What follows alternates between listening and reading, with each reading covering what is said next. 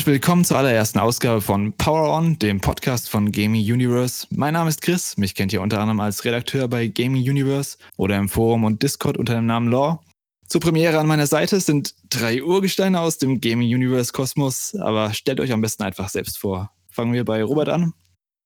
Ja, hi, äh, Robert hier. Ihr kennt mich auch aus Gaming Universe als Mr. Prince und ähm, ja, ich freue mich dabei zu sein. Dann haben wir ein Timo dabei. Hallo, ähm, ihr kennt mich eventuell, wenn ihr schon ganz, ganz lange da wart und das letzte Jahr nicht mehr aus Gaming Universe. Ähm, ich bin eigentlich im Community Management zugange, versuche mich gerade an Indies und bin jetzt hier im Podcast. Und Timo hat übrigens auch unser tolles Podcast-Logo entworfen. Ach, komm. Dafür nochmal Dankeschön. Dann haben wir noch Dirk. Ja, mich kennt ihr im Forum als Seratul und ja, genau. Ich habe auch nochmal nachgeschaut bei dir. Ähm, du bist auch schon seit 2007 dabei. Das sind zwölf genau, Jahre. Genau, richtig. Ja, schon lange Zeit. Die meisten Beziehungen halten nicht so lange. Also, halt das ist richtig. Treuer Teil der Community. Ja. Also was haben wir heute vor? Wir wollen gemeinsam auf das Spieljahr 2019 zurückblicken und nochmal über die Games reden, die uns dieses Jahr am meisten beschäftigt haben. Dafür sprechen wir in der Konstellation heute vor allem über das erste Halbjahr 2019 mit äh, ein paar Ausnahmen hier und da, aber dazu kommen wir noch. Wir werden das äh, deshalb schon chronologisch machen, wir werden chronologisch durch die Monate gehen, aber dabei nicht jeden der einzelnen tausend Titel besprechen. Das wird ja total den Rahmen sprengen. Wenn aber ein wichtiger Titel übersprungen wird, dann kann es gut sein, dass ich ihn mir einfach aufgehoben habe und ich dann im nächsten Teil mit anderen Leuten darüber spreche, die vielleicht ein bisschen mehr dazu zu sagen haben. Also, seid ihr alle bereit? Willst du damit sagen, wir haben keine Ahnung? Ich will damit sagen, ihr habt sehr viel Ahnung. Na gut. Also, wenn ihr nochmal an das Ende von 2018 zurückdenkt, hattet ihr da Erwartungen an das Spieljahr 2019? Habt ihr irgendwelche Titel gehabt, auf die ihr euch besonders freut? Timo? Anthem. Ich habe mich besonders auf Anthem gefreut. Und äh, was da rausgekommen ist, da werden wir wahrscheinlich noch drüber sprechen später. Auf jeden Fall. Wie sieht es bei dir aus, Robert? Äh, meine Erwartungen waren tatsächlich relativ niedrig, weil ich schon damit gerechnet habe, dass so kurz vor den neuen Konsolen dann äh, nicht mehr viel Großes kommen würde. Ähm, dann waren es tatsächlich auch so die Titel, mit denen ich nicht gerechnet habe, dass sie mir gefallen würden, die mir dann besonders gut gefallen haben. Also dazu dann auch gerne später mehr.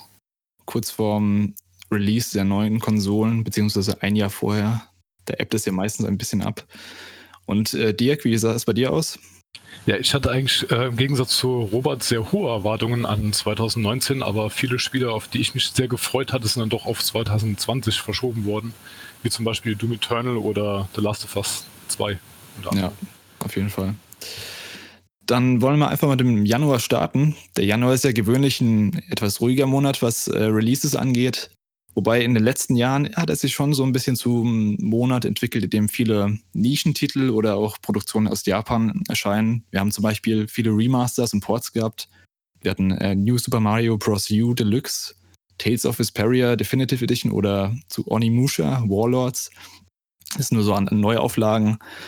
Aber der erste große, beziehungsweise eigentlich kleine Hit war ähm, Slay the Spire. Das kam am 23. Januar 2019 raus für PC und war vorher ein Jahr im Early Access.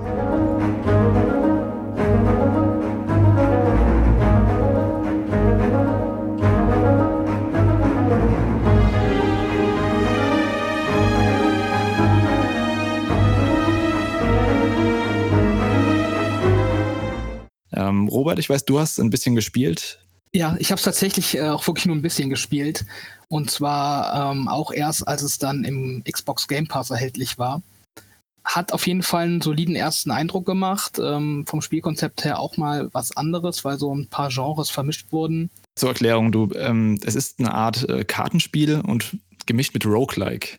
Genau, man ähm, hat quasi äh, die Aufgabe, einen Turm zu erklimmen und ähm, durchläuft dementsprechend dann auch verschiedene Stufen, auf denen man dann mit Gegnern konfrontiert wird, die man dann eben ähm, ja mit verschiedenen Angriffen ähm, besiegen muss. Ähm, das Besondere ist eben, dass die Lebenspunkte von Stufe zu Stufe beibehalten werden, damit äh, ja so ein bisschen wirtschaften muss, ob man dann quasi seine, seine Angriffe auflevelt oder seine Leben wieder auffüllt. Und äh, wenn man eben selbst besiegt wird, geht es eben von vorne los. Ähm, da kommt dann eben dieser Roguelike-Aspekt hinzu, und kann dann im nächsten Versuch neue Karten sammeln, neue Fähigkeiten einsetzen. Wie lange wie lang hast du es gespielt? Ah, vielleicht eine Stunde. Also ich habe wirklich nur mal reingeschaut. Du bist auch schon ein paar Mal gestorben. Äh, ja, tatsächlich habe ich, glaube ich, auch so zwei Durchgänge gemacht. Also mein erster Durchgang ging, glaube ich, schon ziemlich lang, was natürlich auch daran liegen kann, dass man sich am Anfang mal ein bisschen in die Spielmechaniken ähm, einarbeiten muss und äh, Tutorials lesen muss. Ja, es hat auf jeden Fall Spaß gemacht. Ähm, wenn man eben auf diese Roguelike-Spiele steht, ähm, wo immer wieder von vorne der Spielspaß äh, von neuem beginnt, dann kann man da, glaube ich, eine Menge Spaß mit haben. Äh, ist nicht so ganz mein Fall. Ich habe dann immer gern ein Spiel, was äh, auch von A nach B läuft, ein klares Ende hat. Ähm, aber im Grunde kann ich da jetzt äh, nicht viel Negatives dran finden. Also ich kann schon verstehen, dass da viele Leute Spaß mit hatten dieses Jahr. Ich bin auf jeden Fall darauf aufmerksam geworden, weil es ähm, eins der bestbewerteten Titel des Jahres ist, mit einem 89er Open Critic-Schnitt. Ähm, ähm, wie sieht es bei euch aus, Timo und Dirk? Habt ihr Berührungspunkte zu Slay the Spire gehabt? Nur gehört. Ich habe es nie selbst gespielt. Ich habe nur wie du sehr, sehr viel positive Resonanz gehört aus diversen Podcasts auf diversen Seiten wollte es immer ausprobieren, habe es dann nie gemacht. Weil ich bin nicht der mega Roguelike-Fan und ich bin nicht der mega Kartenspiel-Fan, auch wenn ich mir gut vorstellen kann, dass die Combo gut funktioniert, aber ich glaube, ich äh, meins wird es auch nicht sein. Bei dir, Dirk? Ja, mir geht es ja genau wie Timo. Also ich mag eigentlich auch weder Roguelike noch Kartenspiele, von daher habe ich jetzt noch nicht so die Berührungspunkte damit gehabt, aber äh, interessant sieht es auf jeden Fall aus, was ich so in den Trailern gesehen habe. Nächste Woche machen wir einen Podcast über Roguelikes. Genau. da bin ich dann nicht anwesend. Ähm. Ich glaube, ich hätte es auch nie gespielt, wenn es nicht im Game Pass erschienen wäre. Also da hatte ich mal wieder gezeigt, dass da, ähm, dass das doch eine ganz gute Idee ist. Es ist ja ein Game Pass gekommen vor ähm, im August oder September, also ja, relativ frisch noch. Ende, hm, genau, so Ende des Sommers war das. Und da hätte ich beinahe auch mal reingeschaut, aber dann kam doch so viel anderes dazwischen. Aber gut, ein anderer Titel, der eigentlich letztes Jahr schon erschienen ist, beziehungsweise angefangen hat, ist äh, Life is Strange 2. Da kam jetzt am 24. Januar die Episode 2 raus, Rules. Ähm, ich habe bisher alle Life is Strange-Teile gespielt. Mir haben alles sehr gut gefallen. Gerade das allererste von Don't Not, das zweite war ja von Deck 9, das ähm, Prequel Before the Storm. Hm. Ich weiß, Robert, du hast ähm, die erste Episode auch schon gespielt letztes Jahr. Ja, genau. Wie waren da deine Eindrücke?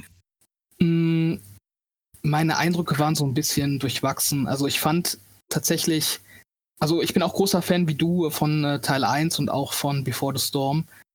Ähm, und habe mir da eigentlich auch erhofft, dass da der zweite Teil dran anschließen kann, qualitativ.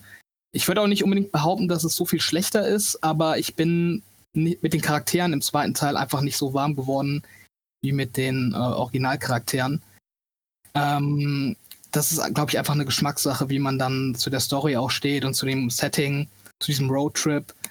Ähm, ich habe vor, es noch weiter zu spielen, ähm, habe aber tatsächlich sehr lange gebraucht, um den ersten Teil oder die erste Episode zu Ende zu spielen.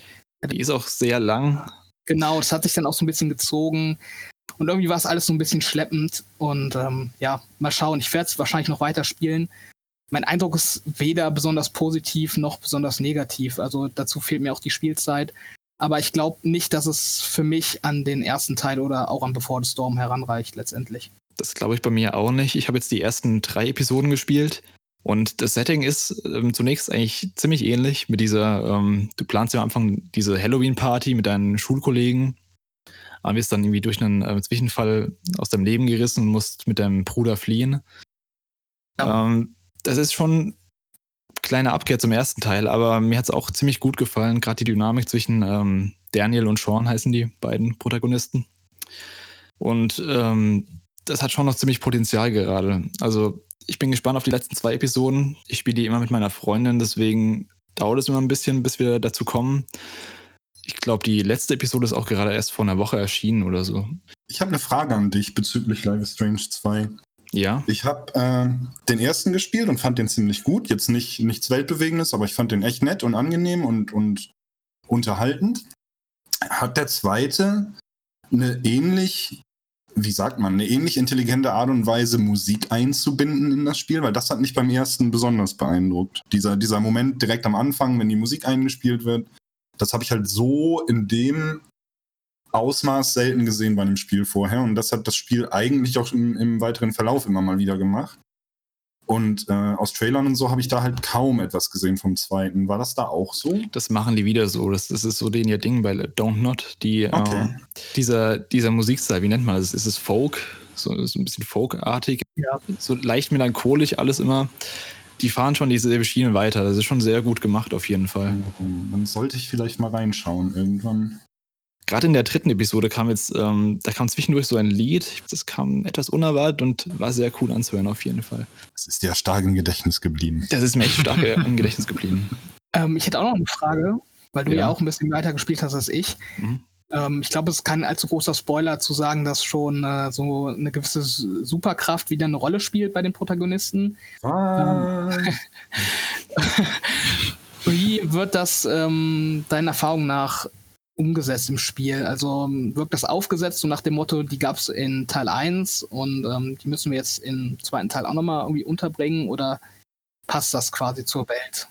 Der Vorteil ist ja, dass ähm, im zweiten Teil nicht du die Superkraft hast. Also, Was? das ist jetzt ein ganz äh, Early Game Spoiler.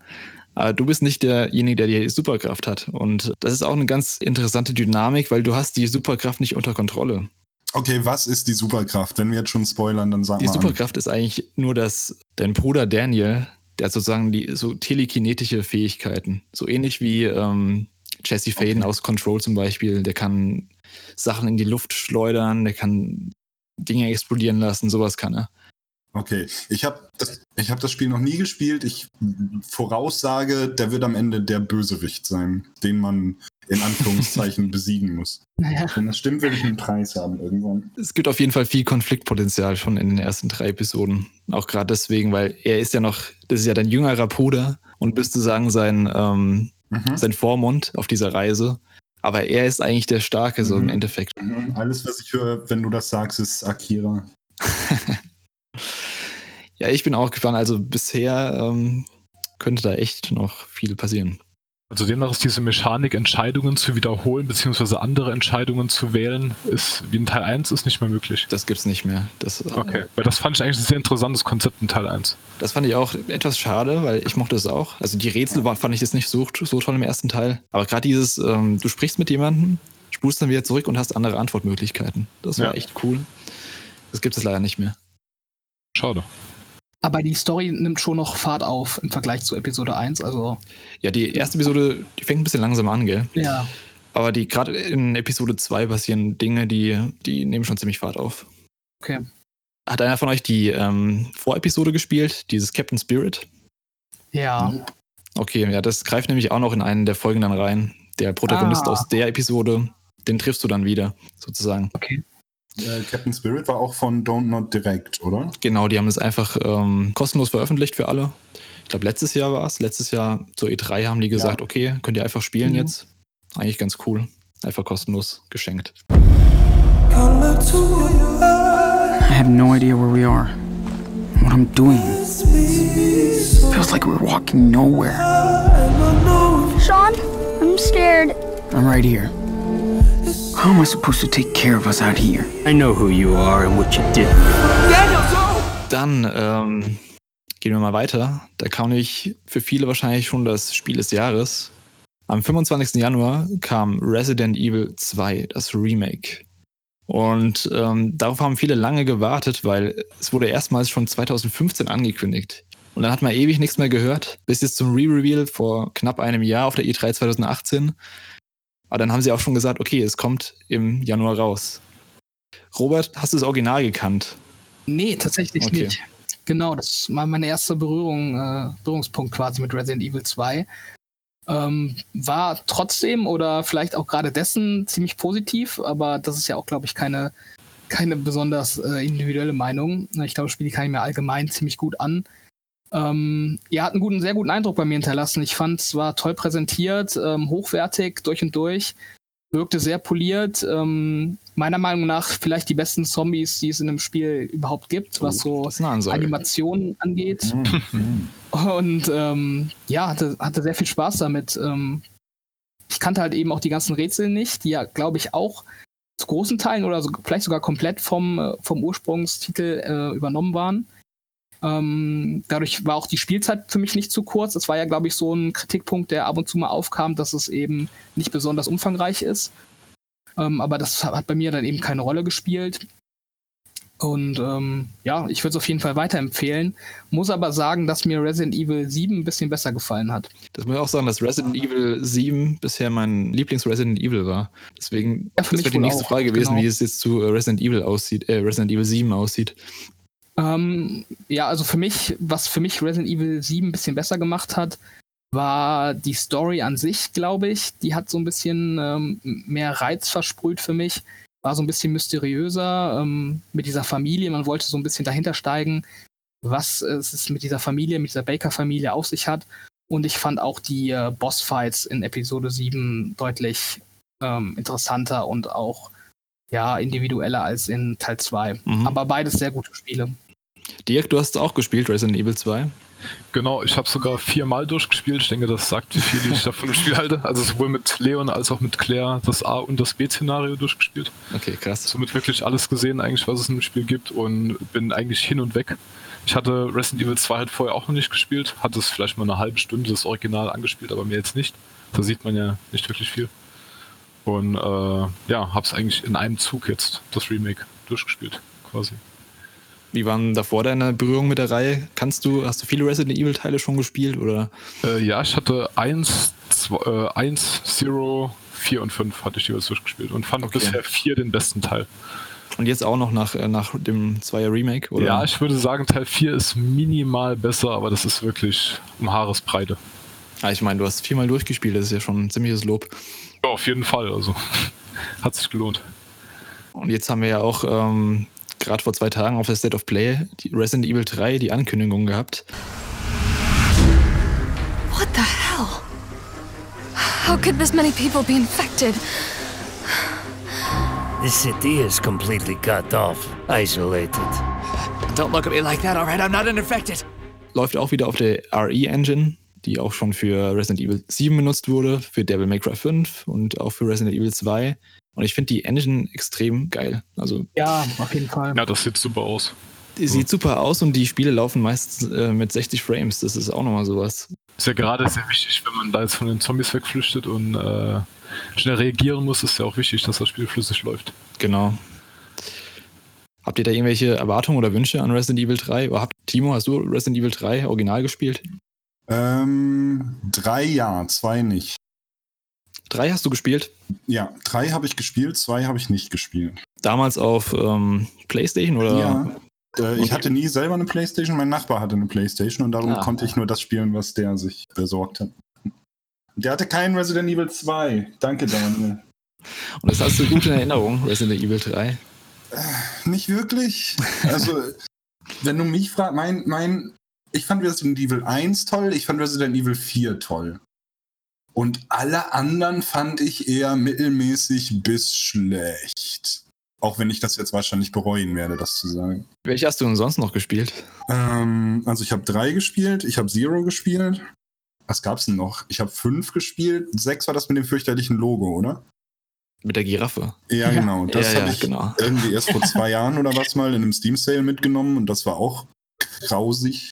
Habe ich nie gespielt. Ich habe nur die Demo, glaube ich, irgendwann. Oh, mal. und sieben in VR. Das war ziemlich geil. Das muss Ach, ich 7 hast du ganz durchgespielt? In, Nee, nicht ganz. Ähm, aber so, äh, sagen wir mal, so zwei Drittel vom Spiel. okay. Ähm, das war echt nett. Und das war auch das erste PSVR-Spiel, das wirklich Eindruck gemacht hat. Ähm, Also bis stimmt. auf diesen ersten VR-Kick, den man sowieso hat, aber das war halt ein echtes, ganzes, komplettes Spiel, das du in VR spielen konntest. Und das war schon ziemlich cool. Ich hatte mir auch, ähm, ich hatte mir die PlayStation VR leider erst ein halbes Jahr später gekauft. Mhm. Ich hatte Resident Evil 7 dann schon durchgespielt. Aber ich habe es mal kurz ausprobiert und das ist also bisher echt noch so ziemlich das beste ähm, Ja. VR-Spiel, das gerade auf dem Markt ist. Dem würde ich zustimmen. Gut, dann können wir zum nächsten Highlight gehen. Sechs Jahre nach der Ankündigung auf der E3 2013 kam ein Titel, auf den viele gewartet haben, Oh je. unter anderem ich. Achso, jetzt weiß ich, alles klar. Und es ist natürlich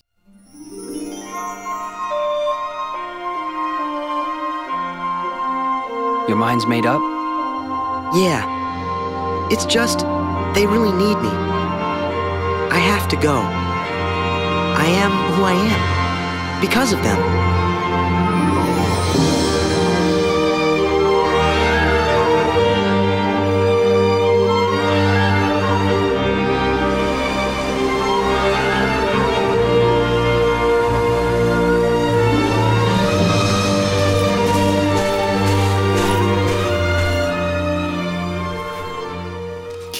Hearts 3 am 29. Januar erschien. Ja, Mhm. Robert, Nee, halt, warte, bevor wir da jetzt anfangen, äh, erzählst du uns erstmal die Story von Kingdom Hearts 1 bis 2 im Schnelldurchgang. Bitte in drei Sätzen zusammenfassen. die Sache ist die, Na? es gibt das Licht und die Dunkelheit. Oh Gott. Ja. Und wir sind das Licht, das die Dunkelheit aufhalten muss. Mhm. Originell. Welche Rolle spielt Goofy genau dabei? Goofy ist dein Companion, der beschützt dich. Er stirbt quasi in ähm, Kingdom Hearts 2 mal kurz, aber wird dann Spoiler. wiederbelebt. Ja, das war eine richtig tragische Szene damals. Du sprichst da schon was Richtiges an. Die Diskussion, die, ja, ich sag so, der Mi- Mittelpunkt der Diskussion bei Kingdom Hearts ist oft die komplizierte Story. Dass niemand reinkommt, dass es so verwirrend ist. Aber eigentlich ist es nicht so verwirrend, wenn man es mal runterbricht. Im Endeffekt ist es eine gut gegen böse Story. Du bist irgendein Typ mit einem Schlüsselschwert und musst das Böse aufhalten. So schwer ist das nicht. Aber ja, ähm, ja Robert. Wenn ich da direkt, direkt mal einsteigen darf. Ich finde diese Story, Story-Kritik, die wird immer auf diese franchise-übergreifende Story bezogen. Dass die halt so Mhm. kompliziert ist. Und das sehe ich auch so. Ähm, hab mir eine, meine beste Mühe gegeben, dahinter zu steigen für das Spiel. Hab's nicht geschafft, aber was ich eigentlich noch viel schlimmer finde oder besonders schade finde, ist, dass die Story in den einzelnen Disney-Welten halt auch total uninteressant ist. Also oft wird einfach nur die Story aus den Filmen nacherzählt oder leicht abgewandelt.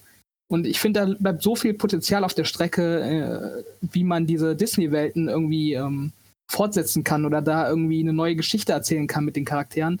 Aber stattdessen, also belässt man es einfach bei diesem bekannten, bekannten Material. Und das finde ich auch besonders schade, was die Story Glaubst du, angeht. das, glaubst du, das hat lizenztechnische Gründe, dass, dass Squeenix da einfach nichts machen darf? Es ist oft so, dass ähm, man hat schon aus Interviews rausgehört, dass Disney ziemlich schwer als Partner ist. Ah. Das war jetzt bei ähm, Toy Story, glaube ich, war es eine ziemliche Ausnahme. Da haben sie extra eine neue Geschichte für Toy Story in Kingdom Hearts Ach so, geschrieben. in Kingdom, okay. Das war auch meiner Meinung nach mit die beste Welt. das war auch mit die beste, finde ich auch. Aber ansonsten, du hast halt sowas wie Frozen und du hast halt sowas wie Monster. Okay, ich glaube, Monster AG war auch eine eigene Story, aber die war nicht gut. Aber du hast sowas wie Frozen oder wie ähm, Rapunzel, die halt eins zu eins die Geschichte aus dem Film wiedererzählen und halt Ja. nur in schlechter. Das ist das Genau. Problem, was Kingdom Hearts schon immer hat, dass ähm, du Sachen be äh, serviert bekommst, die du anderswo eigentlich besser schon gesehen hast. Wie zum Ja. Beispiel in Final Fantasy Spielen. Ja, Machen wir gerade ein neues Fass auf.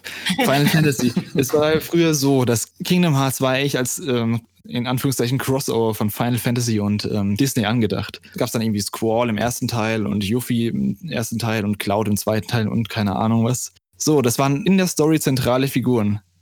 Das Problem ist in Kingdom Hearts 3, die kommen einfach nicht mehr vor, obwohl sie in den ersten beiden Teilen eigentlich zentrale Figuren waren. Und ich verstehe nicht wieso. Okay, Wenn- ich verstehe jetzt schon wieso, weil die haben gerade diesen neuen DLC angekündigt und da sieht man die Final Fantasy Charaktere wieder.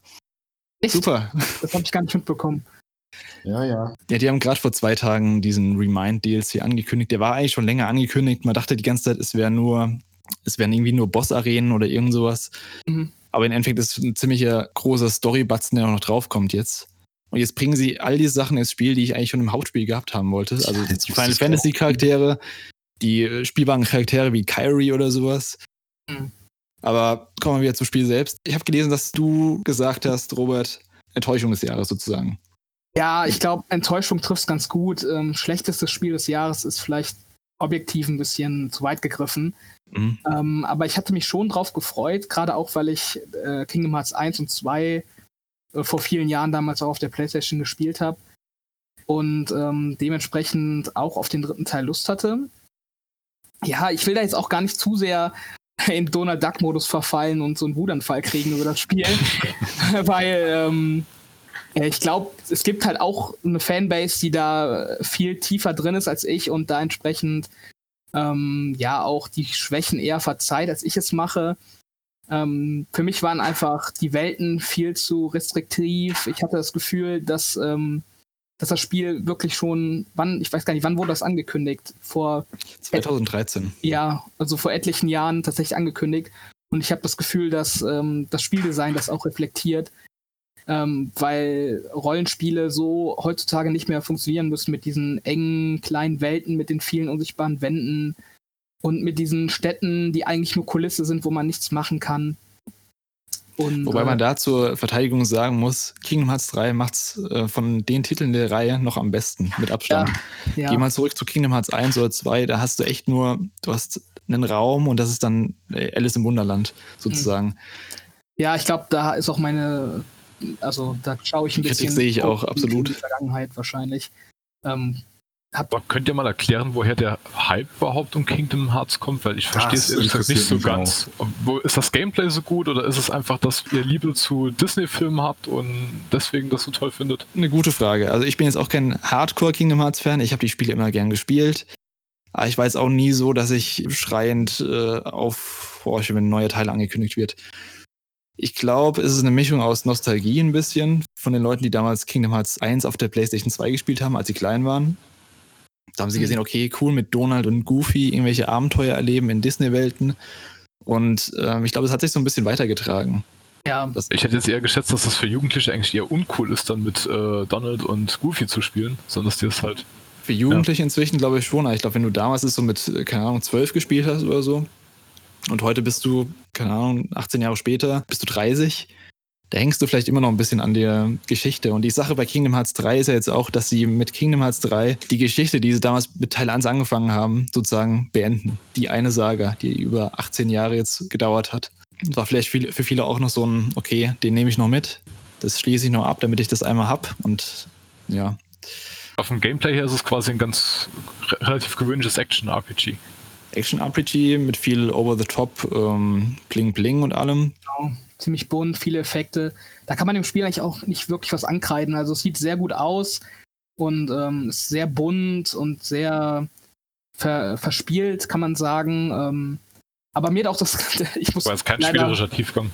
Nee, das war auch einer meiner Kritikpunkte. Ich finde auch das Kampfsystem, das ist sehr oberflächlich. Das Spiel ist über weite Strecken, selbst im schweren Modus, viel zu einfach. Und ähm, ich hatte auch nie wirklich das Gefühl, dass ich so hundertprozentig Kontrolle über das habe, was mein Charakter macht. Weil ähm, ich bis zum Ende nicht durchgestiegen bin, wie Spezialangriffe aktiviert werden und welche. Das passiert irgendwie. Also vielleicht weißt du das besser, Chris, aber nach meinem Gefühl war das total zufällig, welche Beschwörungen man letztendlich machen kann. Und ähm, ja, irgendwie wirkte alles so ein bisschen oberflächlich. Ich hätte mir da auch mehr Tiefgang gewünscht. Du hattest ja jetzt in dem Teil diese Disney-Attraktionen sozusagen als Genau. ähm, Special Moves. Du hast zum Beispiel ähm, das Schiff aus äh, Fluch der Karibik, das dann irgendwie einfach in die Kampfarena reinkommt und alle Gegner wegschaukelt. Oder du hast so ein Karussell aus dem Disney-Park. Die waren zufällig, glaube ich. Also du hast immer angezeigt bekommen, was du jetzt aktivieren kannst. Aber das musst du natürlich nicht aktivieren. Du könntest auch einfach auslaufen lassen und dann ist, ist, ist die nächste Attraktion gekommen. Aber du konntest jetzt nicht bestimmen, okay, ich will jetzt das Schiff haben. Das war ja leider ein bisschen vertane Chance. Und die Attraktionen kamen auch ein bisschen zu oft, also muss ich sagen. Ja. Aber ansonsten ist es halt für mich mit Abstand der beste Teil vom Gameplay her. Also es, es spielt sich einfach am besten, es spielt sich am flüssigsten, du kannst mit so an Wänden rumlaufen, kannst rumfliegen, du kannst äh, dashen, du kannst das und das.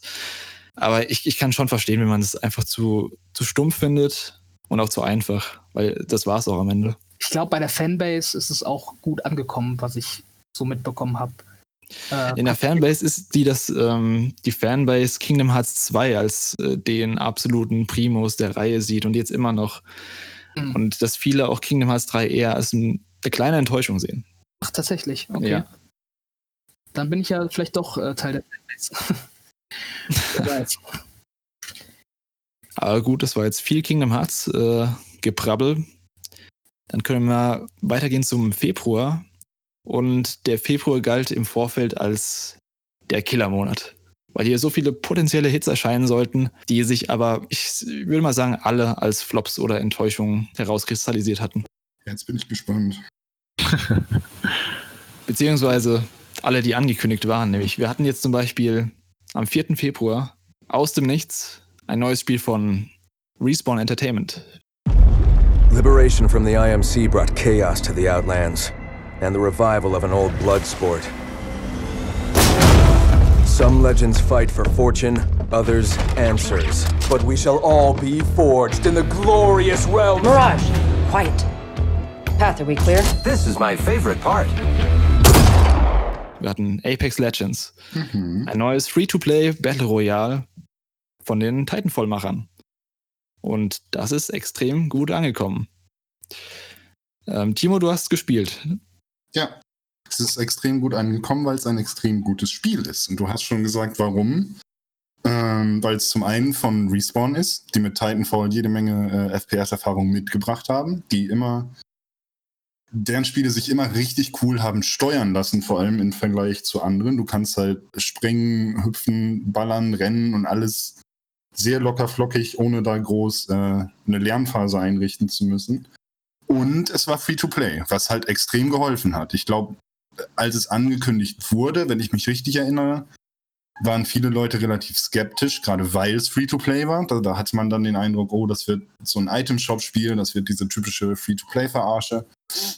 Dann hat man es gespielt und hat gemerkt, ey, das ist ein richtig geiles Spiel. Man hat jede Menge Charaktere gehabt, man musste nichts dazu kaufen, um irgendwie ein volles Spielerlebnis zu haben, in Anführungszeichen. Ähm, die Katze kommt gerade, wenn es Lärm gibt. Ähm, und das ganze Ding hat extrem viel Spaß gemacht, weil halt die Steuerung stimmte, weil die, die Charaktere und deren Eigenschaften, da habe ich noch gar nichts drüber gesagt. Die Charaktere haben alle verschiedene Eigenschaften. Das hätte man in einem äh, PUBG-Klon von, von 2018, 19 im Leben nicht erwartet, weil das Konzept von Battle Royals immer war, du hast 100 Leute, alle haben die gleiche Chance, ergo haben alle gleiche Spielcharaktere im Grunde, ja. Du findest halt verschiedene Waffen, du findest verschiedene Ausrüstung. Aber in dem Moment, in dem alle aus dem Flugzeug springen, äh, haben alle die gleichen Chancen. Und das ist da halt nicht zwangsweise gegeben. Du rennst in Teams äh, von drei Spielern, springst du aus dem Jet ähm, und bist gezwungen, dich abzusprechen. Wozu ich auch gleich noch was erzählen kann. Ähm, und du bist gezwungen dazu, unterschiedliche Figuren zu nehmen. Das heißt, einer wird zum Beispiel der Heiler sein, einer wird äh, ein Riesenschild mit sich rumschleppen und einer macht ordentlich Schaden. Und du musst versuchen, als Team zu überleben. Und ohne Team hast du bei Apex Legends im Vergleich zu sehr guten Spielern bei zum Beispiel PUBG oder Fortnite wenig Chancen, es tatsächlich zum Ende zu schaffen. Das war auch eins meiner Probleme. Ähm, ich bin einer der Spieler, die lieber Call of Duty spielen als Battlefield, weil du in Call of Duty kannst du allein viel reisen. Ja. In Apex Legends kannst du nicht viel reisen allein. Das ist richtig. Das du bist immer in deinen drei Mann-Squads unterwegs. Ich glaube, es sind 20 Stück. Es gibt mittlerweile auch Solo-Play übrigens. Es gibt mittlerweile auch, aber zu Beginn gab es, glaube ich, nur diese 20. Ja, ja, äh, richtig. Genau. Und ich wusste am Anfang gar nicht, wie kommuniziere ich richtig mit den Teammitgliedern, dass sie das machen, was ich will. Ja. Und das ist halt der dritte Clou sozusagen bei Apex. In allen anderen Spielen bist du angewiesen auf ein Mikrofon, du bist angewiesen darauf, dir irgendwelche Vollsparten im Internet anzuhören, die nichts Besseres zu tun haben, als, keine Ahnung, deine Mutter zu beschimpfen, wenn du gerade irgendwas nicht getroffen hast. Ähm, bei Apex kannst du dir das Mikrofon eigentlich komplett sparen und das sage ich nicht mal aus Übertreibung. Ich habe es oft auf PS4 ohne Mikro gespielt.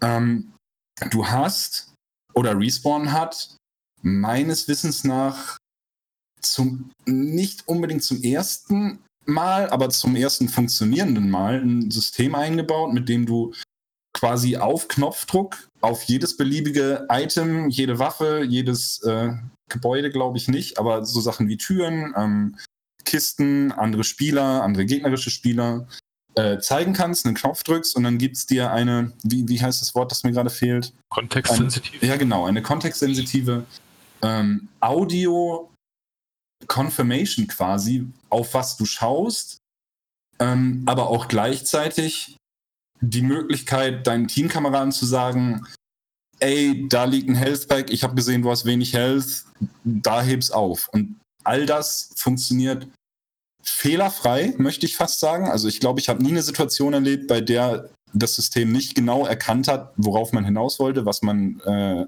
hervorheben wollte.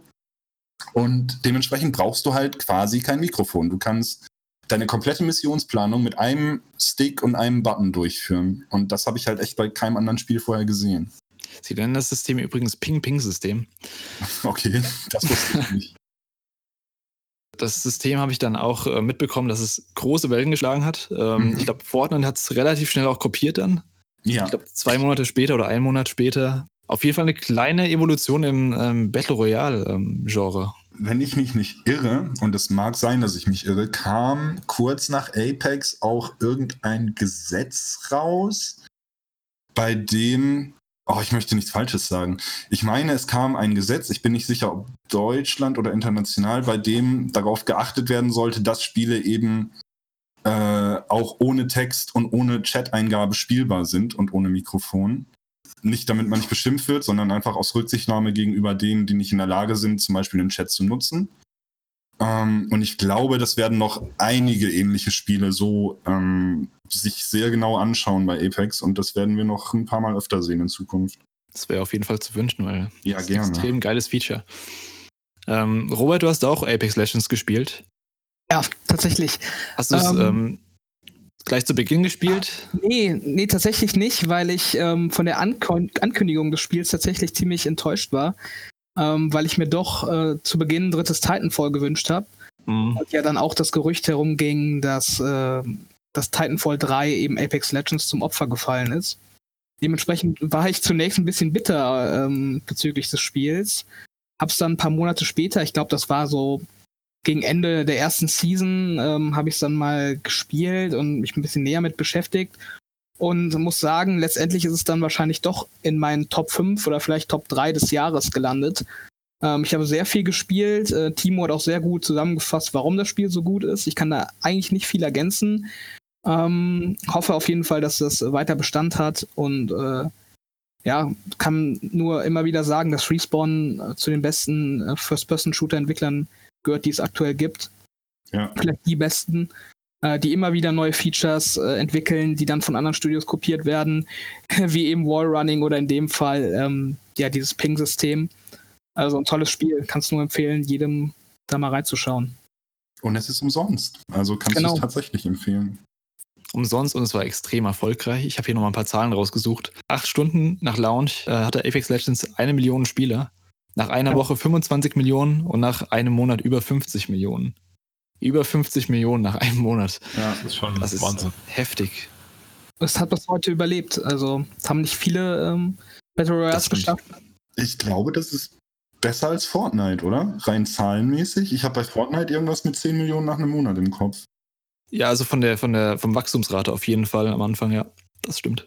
Okay, wieder was gelernt. Electronic Arts, die hatten am Anfang auch Streamer dafür bezahlt, dass sie halt am Launchtag Apex Legends streamen. Ja. Ich glaube, das hat auch nochmal viel zum Erfolg beigetragen, weil ähm, zeitweise war Apex Legends auf Twitch, ich glaube, es war zwei Wochen lang Platz 1. Ja, vielleicht hat auch der fehlende Solo-Modus am Ende ein bisschen ähm, dafür gesorgt, dass es dann doch nicht Fortnite längerfristig schlagen konnte, weil ich glaube, viele wollen dann auch schon gern ähm, so ein Spiel solo spielen. Ja. Mhm.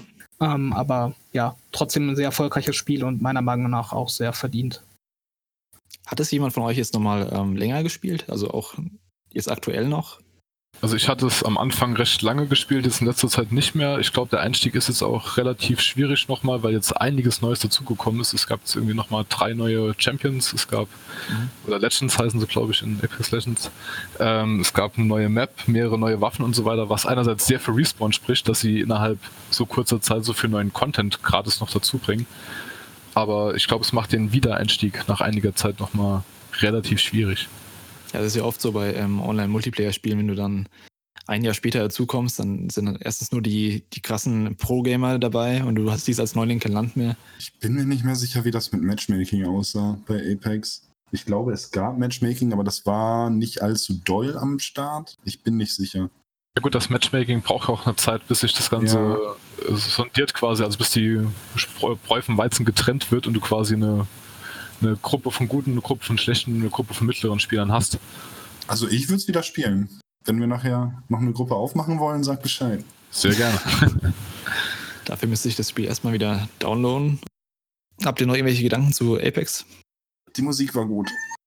Die Musik war gut, die habe ich Ja. gar nicht in Erinnerung. Doch Dieses beim, äh, beim Runterfallen am Anfang. Das Ja. ist super. Ja. Ach ja, ja, ja. Sehr, sehr lange im Kopf danach.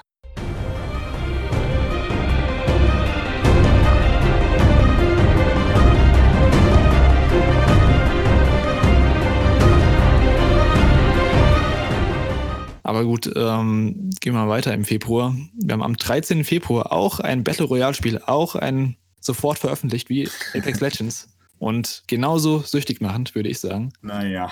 Tetris 99, Oh, exklusiv für Nintendo Switch. wurde in irgendeiner Direct Anfang des Jahres angekündigt und kam dann auch sofort raus. Man konnte sofort spielen, insofern man ein Nintendo Online-Abo hatte. Das war ein sehr amüsanter Moment, weil keine Sau irgendwas über dieses Spiel wusste und dann kündigt Nintendo irgendein Tetris Battle Royale an. Ja, das war und kein Mensch wusste, wie das funktionieren soll. Aber es funktioniert. Ja. Das süchtig machende Spielkonzept von Tetris einfach genommen und draußen ein bisschen was Soziales gemacht, in Anführungszeichen. Eigentlich ist es ja eher asozial, weil du den, deinen Gegner ja mit Schrott zuschüttest. Hm. Habt ihr es lange gespielt? Ja, schon so schon ein paar Stunden. Ich bin ziemlich schlecht in Tetris. Ähm, ja. Ich glaube, Tetris ist, glaube ich, eigentlich so ein Spiel, wo so ziemlich jeder von sich behauptet, dass er gut darin ist. Nur ich bin eigentlich äh, schon immer einer der Fraktionen, die sagen, ähm, nee, das ist eigentlich so gar nicht meins. Also ich habe es auch am Gameboy früher nie gespielt. Dementsprechend äh, war, glaube ich, meine Top-Platzierung Zehnter oder so in der Runde, äh, mhm. äh, wo ich schon sehr stolz drauf war. Das war aber auch wirklich ein Ausreißer äh, nach oben. Ansonsten war ich da immer ziemlich schnell weg vom Fenster, aber ich fand auch die Spielidee wirklich lustig und ähm, dementsprechend auch eine echte Überraschung dieses Jahr. Ich gebe gerne jederzeit zu, dass mein Vater, der jetzt um die 70 ist, ähm, immer und überall besser in Tetris ist als ich. ich habe äh, das Platoon-Level freigespielt und das war genau mein Ziel und seitdem bin ich zufrieden und habe es nicht mehr angefasst. Also mein Ziel war ja, dass ich einmal Erster werde. Und ich habe jetzt auf die Uhr geguckt bei meiner Switch und da steht eine Stundenzahl von 140 Stunden. Wow. Ja. Krass. Und es äh, war nicht nur ich allein, aber hauptsächlich schon. Ja, Moment, hast du es geschafft? Ich habe es geschafft am Ende. Okay. Und äh, wenn man es schafft, kriegt man auch diesen Spezialmodus, diesen Maximus Tetris-Modus, wo nur die Leute rein dürfen, die mindestens einmal Erster wurden. Uh. Das wusste ich gar nicht. Den habe ich dann auch mal ein paar Mal probiert. Das Problem ist, dass ca. 50% von den Spielern, die da drin sind, einfach nur Bots sind, weil nicht so viele den Modus benutzen. Ah, Leider. Okay. Merkst du das? Ob ein Spieler ein Bot ist oder nicht? Das wäre mir, glaube ich, nicht Name. aufgefallen.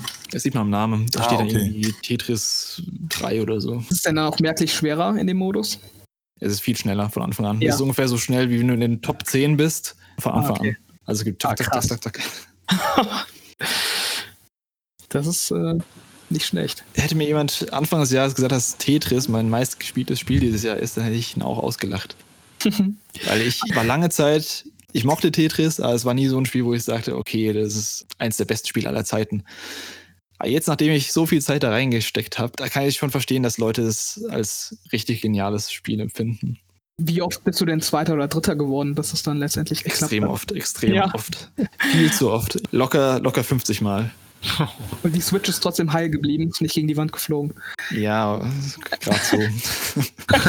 Teilweise war es grenzwertig. Vor allem zum Einschlafen als gespielt. Und das war keine gute Idee, weil ich dann irgendwie noch zwei Stunden länger ge äh, wach geblieben bin, als ich eigentlich wollte. Ja. Dann ist zwei Uhr nachts, du musst eigentlich morgen um sieben Uhr aufstehen. Und dann bist du gerade in so einem Duell um den ersten Platz und verlierst dann trotzdem. Das ist, ah, ah. Ja, das war meine Odyssee auf jeden Fall. Aber ist dann auch in deinen Top 3, 5 des Jahres letztendlich? Ich würde es vielleicht sogar echt in meine Top 5 packen. Ich mhm. müsste auch nochmal drüber nachdenken. Platz 1 ist auf jeden Fall von, von der Spielzeit her. Da habe ich echt nichts, da kommt echt nichts ran bei mir.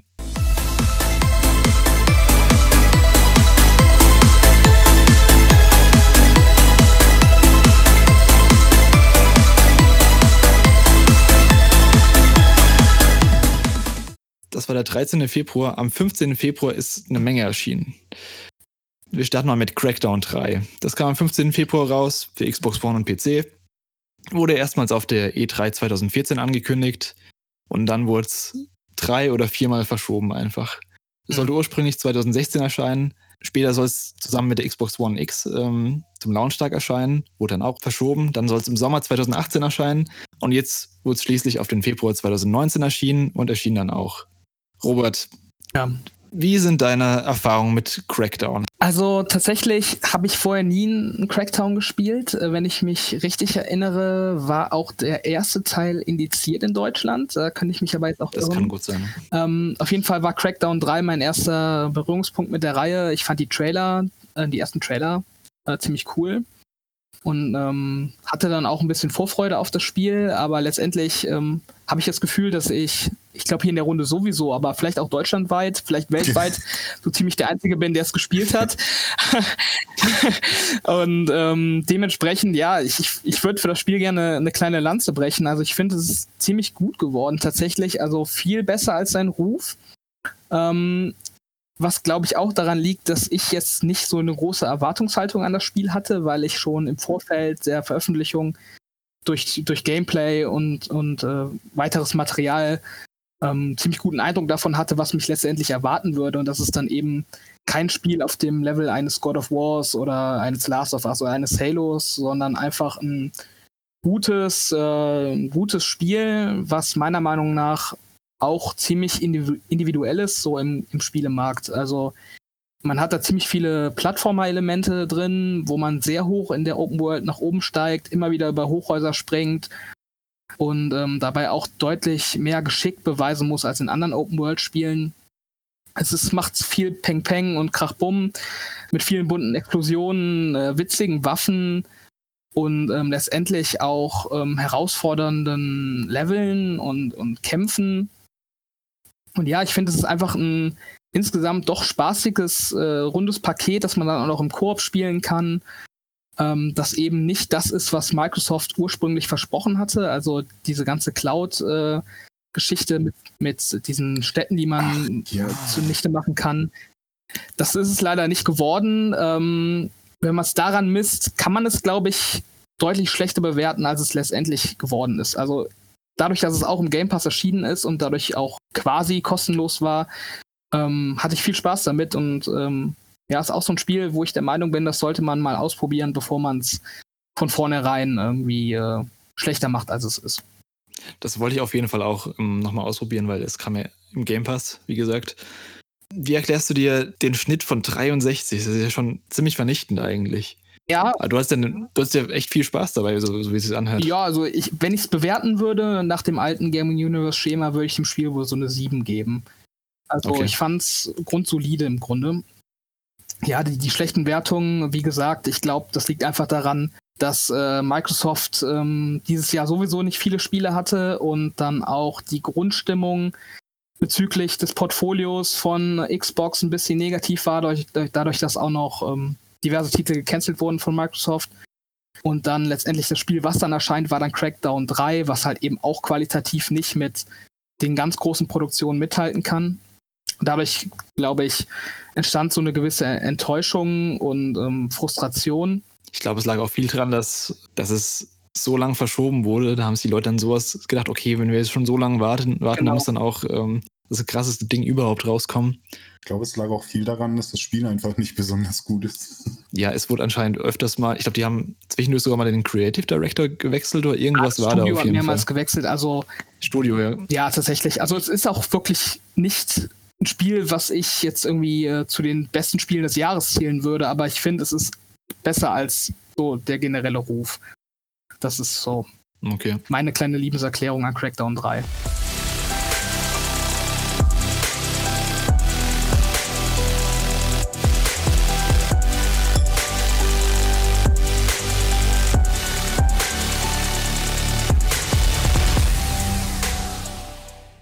Auch am 15. Februar erschienen ist, ich nenne es mal ein Standalone-DLC zu einem Spiel, das letztes Jahr erschienen ist. Far Cry New Dawn. Das ist sozusagen das Sequel zu Far Cry 5, wenn ich das richtig verstanden habe. Mhm. Aber es hat ja, glaube ich, keiner gespielt, oder? Nee. Nope. Aber Robert, du hast ähm, Teil 5 gespielt. Ja, ich habe Teil 5, 4 und 3 gespielt, wenn ich mich nicht irre.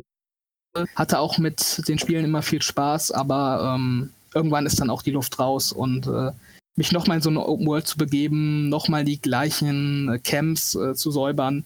Dazu hatte ich dann auch nicht die Motivation dieses Jahr, aber ich glaube, wenn man die Motivation findet und äh, Lust darauf hat, dann ist das jetzt auch nicht qualitativ wirklich schlechter als die anderen Ableger. Das ging mir jetzt auch so, dass ich, ich hatte jetzt schon nach Far Cry 4 eigentlich keine Lust mehr auf ein neues Far Cry, mhm. weil ich einfach übersättigt, übersättigt war von, von der Formel. Genau. Immer wieder ähm, Türme einnehmen oder irgendwelche Camps säubern kann man mal machen, aber ja. Typisches Ubisoft-Spiel halt. Ja. Aber nicht so typisch war Metro Exodus, das kam am 15. Februar auch raus. Für Xbox One, PC und PS4. Wieder von 4A Games, die schon die Vorgänger entwickelt haben, also Metro 2033 und Metro Last Light. Das ist für mich irgendwie ein bisschen unterm Radar gelaufen. Ich habe davon kaum was mitbekommen von Leuten oder von Kritikern. Wie habt ihr das äh, wahrgenommen, Metro Exodus? Ich glaube, das war fast bei allen Metro-Teilen so, oder? Das, die wurden ähm, kritisch immer sehr abgefeiert, aber wirklich prominent waren sie irgendwie selten. Also für mich jedenfalls. Mir kam Last Light, hatte irgendwie ein bisschen mehr Bass dahinter. Weiß ich auch nicht, woran es lag. Wir hatten halt nur diese Mini-Kontroverse da, dass ähm, Metro Exodus halt exklusiv jetzt kurz vor Release im Epic Game Store für ein Jahr bleibt. Aber ansonsten habe ich da nicht viel mitbekommen, ganz ehrlich. Ja, ich habe mir Exodus ja tatsächlich zum Release gekauft, ähm, weil ich eben 2033 und Last Light sehr gut finde. Ähm, und hab's halt seitdem auf der Festplatte ähm, auf mich warten, weil ich ähm, mehrmals neu angefangen habe zwischen den äh, zwischen den Monaten, ähm, weil mir die, die Steuerung des Spiels irgendwie nicht besonders gut gefallen hat. Also es hat so eine ganz seltsame Verzögerung ähm, beim Zielen, die auch den Entwicklern bekannt war. Die haben dann auch neue Steuerungsschemas reingepatcht und äh, versucht das Ganze so ein bisschen ähm, ja, zu fixen. Aber irgendwie kamen dann andere Spiele dazwischen, sodass ich dann nie wieder eingestiegen bin und das Spiel wartet immer noch äh, in meiner To-Do-Liste auf mich. Also leider kann ich da auch nicht so viel zu sagen, außer dass ich es auf jeden Fall noch spielen will, aber ich weiß nicht wann.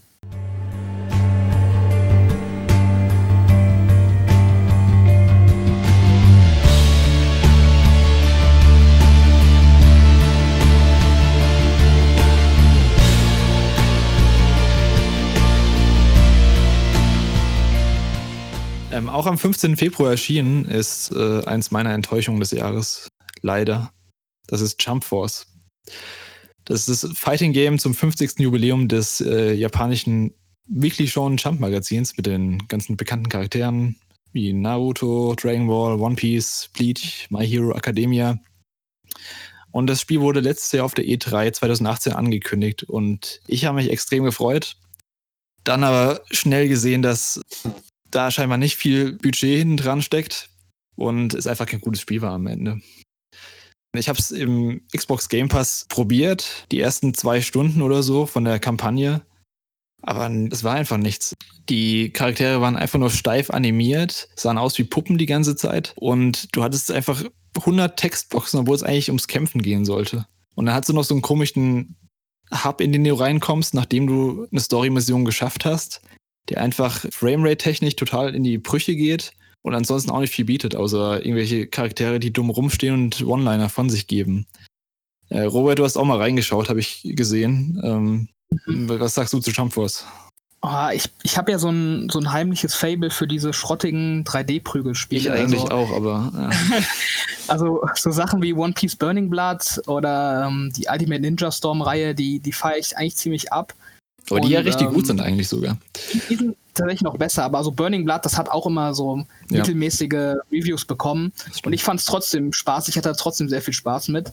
Und ähm, ja, bei Jump Force, da kamen dann auch diese schlechten Reviews raus und ich habe mir dann immer noch so gedacht, ja, aber ich werde es dann wahrscheinlich wieder besser finden mm. als so der durchschnittliche Kritiker. Aber letztendlich, ja, letztendlich ging es mir wie dir. Also ich fand das Kampfsystem nicht besonders spaßig, äh, die Story sowieso nicht. Ähm, der ganze Artstyle hat mir auch nicht gefallen und dementsprechend habe ich es dann auch vielleicht nach 90 Minuten wieder von der Festplatte gelöscht, einfach weil es nicht mein, mein, mein Spiel war. Es war auch alles so, so steif animiert. Ich, ich kann es gar nicht richtig in Worte fassen. Es war so leblos irgendwie. Ja, allgemein wirkt es irgendwie ein bisschen äh, dahin, dahingeschludert. Was sehr schade ist, weil zum 50. Jubiläum denkt man eigentlich, dass da ein bisschen mehr dahinter stecken kann. Weil sie hatten ja auch ja. mal zum, ich glaube, 30. Jubiläum oder 40. dieses ähm, DS-Game in Japan, Jump Superstars. Und das war richtig das gut. Das war richtig gut. Es war halt 2D, aber es war so eine Art äh, Super Smash Bros., aber halt mit den Jump-Charakteren. Ja, das ist ein cooler 2D-Anime-Optik auf den HD-Konsolen quasi als Remake. Das wäre deutlich geiler gewesen. Als das wäre super cool gewesen. Aber sonst gibt es auch, glaube ich, nicht mehr zu Jump Force zu sagen. War eher enttäuschend und ähm, das haben, glaube ich, nicht nur wir so gesehen. Wann kam nochmal Fighters raus? Also hier Dragon Ball. Dragon Ball, das kam letztes Jahr im Januar raus. Ach, das ist 2018. Ach, doch schon 18. Oder Februar. Die haben halt dieses Jahr noch den zweiten Season Pass äh, rausgebracht und haben oh. halt das Spiel noch weiter am Leben gehalten. Habe ich leider auch noch nicht gespielt bisher, aber das soll richtig gut sein. Das macht Spaß. Das macht echt Spaß. Das hat, glaube ich, glaube ich, so ein bisschen. Vielleicht hat es im Nachhinein so ein bisschen den, die Luft aus den Segeln dieser ganzen Anime-Fighter-Nachfolger genommen, die danach kamen, weil die einfach schon auf den ersten Blick so viel billiger aussahen als Fighters. Ich weiß nicht. Ist ja auch von Arc System Works gewesen, ähm, Ja. Fighters. Und die sind halt einfach richtig gut in 2D-Prügelspielen. Die bringen ja jetzt auch dieses, ähm, wie heißt es nochmal, diese, diese Reihe. Guilty Gear? Guilty machen sie auch, aber sie bringen jetzt zu irgendeiner neuen Spielereihe auch einen Teil. Ach, ähm, Und das sieht auch richtig gut aus. Ich bin mir gar nicht mehr sicher, wie die. ich komme auch gerade nicht drauf. Soll jemand. Grand Blue Fantasy war das, glaube ich. Ach so, das kann sein. Ja, aber Jump Force war halt so ein ziemlich trashiger 3D-Prügler. Jetzt kommt die tolle Überleitung von einer Enttäuschung zur nächsten. Fragezeichen. Ach,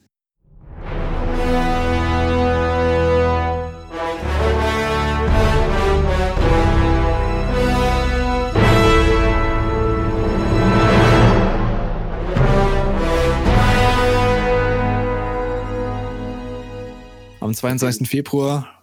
Okay. ist Anthem erschienen. Die nächste große IP von BioWare.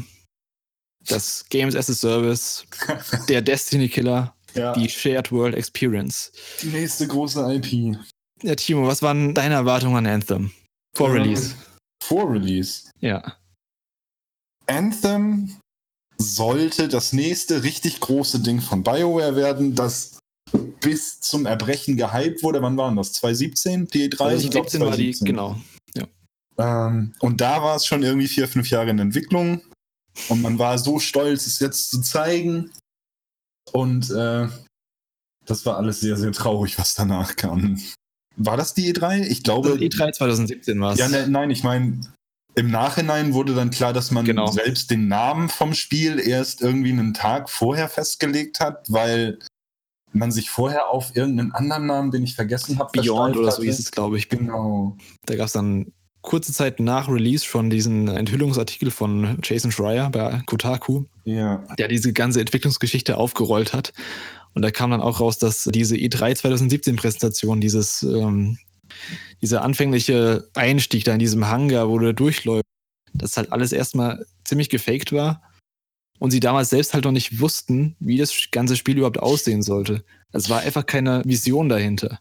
Ich habe ohne Witz die Stelle, in der du durch den Hangar läufst, schon völlig vergessen wieder. Das sah halt richtig gut aus. Also Alles sah richtig gut aus. Dieser Moment, in dem du runterspringst in diesen wilden Dschungel, der komplett fast fotorealistisch aussah. Mhm.